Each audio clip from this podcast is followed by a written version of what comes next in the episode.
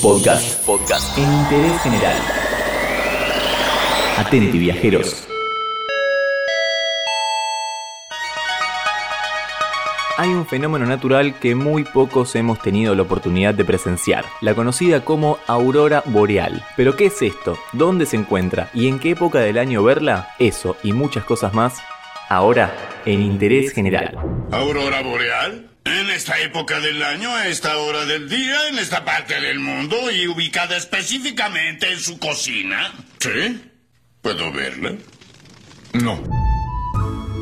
Las auroras boreales han tenido muchas explicaciones a lo largo del tiempo, desde dragones de fuego surcando los cielos del norte a espectros danzantes y dioses vikingos luchando en las noches del Ártico. Ah, ok, flasharon dragones literalmente entonces.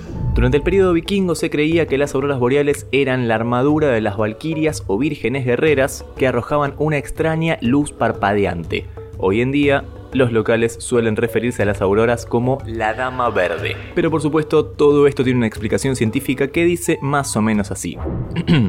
Al llegar a la Tierra, las partículas cargadas, protones, electrones y núcleos de helio, que constituyen el viento solar, son desviadas por el campo magnético terrestre hacia las regiones polares. También hay auroras australes en el hemisferio sur, donde chocan con las capas altas de la atmósfera emitiendo energía en forma de luz, algo parecido a lo que ocurre en un tubo fluorescente. Fue Galileo Galilei quien las bautizó como auroras boreales en 1619, tomando prestado el nombre de la diosa griega del amanecer Aurora y de Boreas, el viento del norte. Bueno, ya, hablemos normal. Estos destellos de luz que aparecen en el cielo y lo tiñen pueden presentarse de distintas formas y colores dependiendo del lugar donde aparezcan. El mejor momento para ver auroras boreales va de octubre a marzo, aunque en lugares como Groenlandia ya empiezan a verse desde agosto. Hay varios países donde pueden presentarse, pero el favorito es donde surgió la leyenda, justamente, Noruega.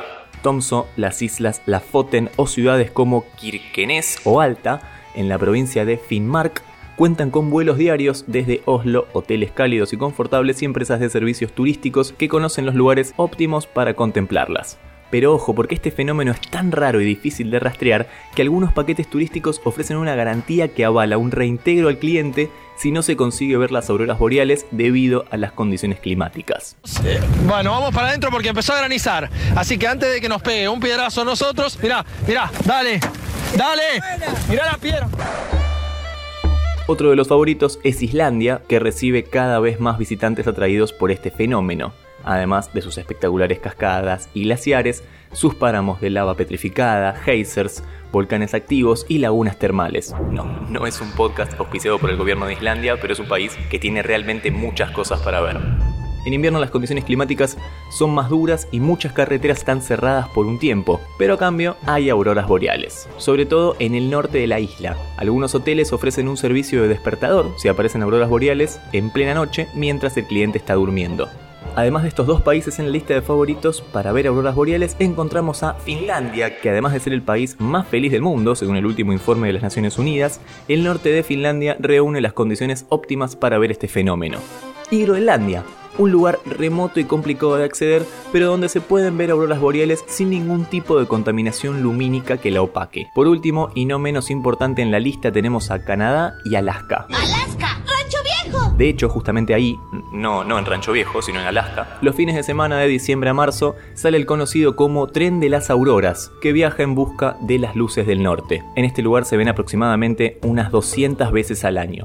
Pero al principio del podcast te hablé de un fenómeno similar en el hemisferio sur. Hay auroras australes en el hemisferio sur.